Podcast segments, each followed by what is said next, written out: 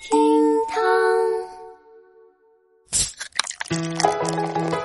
厅堂微博报给生活加点料，我是小雨。今天是十月九号，星期二。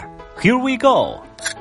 微博二百四十三万人关注。有媒体爆出，今年六月底，李湘的老公王岳伦曾和一女子酒店共度三小时，疑似出轨。但此后，王岳伦否认称这是瞎掰，并且解释所谓的神秘女子其实是他一个朋友的女朋友。八号，李湘在微博晒出和王岳伦好友的聊天截图，并且霸气配文说：“朋友的女朋友也不可以坐我的车，滚蛋！”随后呢，他在评论当中补充道：“知道什么叫发飙吗？”根据聊天截图显示，该朋友解释说是由于自己那天谈事儿没去成，因此造成了误会，并且表示将主动联系媒体说明此事。事件真相如何，只有当事人自己心里清楚了。不过，小雨也不得不佩服李湘这番看似回应的处理方式，既给王岳伦澄清绯闻，又表明自己的立场，而且这种态度非常对女网友的胃口。一石三鸟，高啊！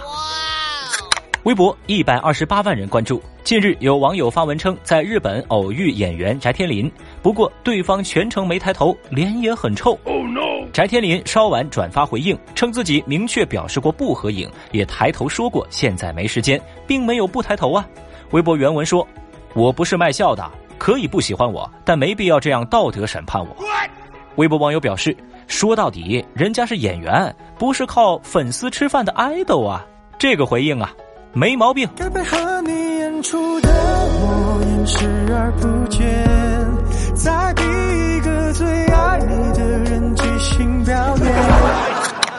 微博七十八万人关注，有网友爆料，家长开跑车送孩子上学，引发家长群内老师和其他家长的不满。有人觉得这种行为会引起孩子的攀比心理，不利于教育。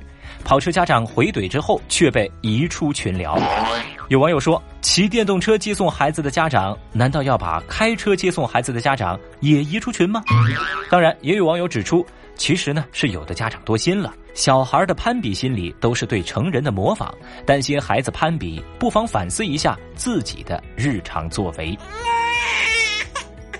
对这件事情，大伙儿怎么看呢？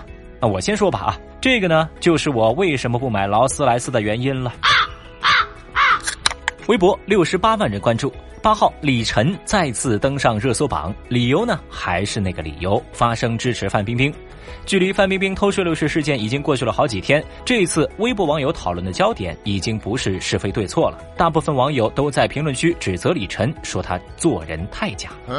如果还不太清楚事件原委的朋友，可以听一下前两天的节目。那当时呢，我也说过，落难是落难，违法是违法。当然，如果这个时候李晨选择和范冰冰分手。不知道各位网友又会怎么去评价李晨呢？微博五十九万人关注。知名作家王小山近日在微博炮轰飞猪旅行 APP 利用大数据杀熟。王小山说，从利马到布宜诺斯艾利斯的机票，同一个航班，别人家卖两千五，飞猪就卖给他三千二百一十一块，并且一张机票查的时候是一千一百零四，到订票界面就变成了两千三百二十二，过几个小时又变成两千七百九十六。他在别家订了之后是一千三百块的价格。返回飞猪一看，价格又变回了两千三百二十二。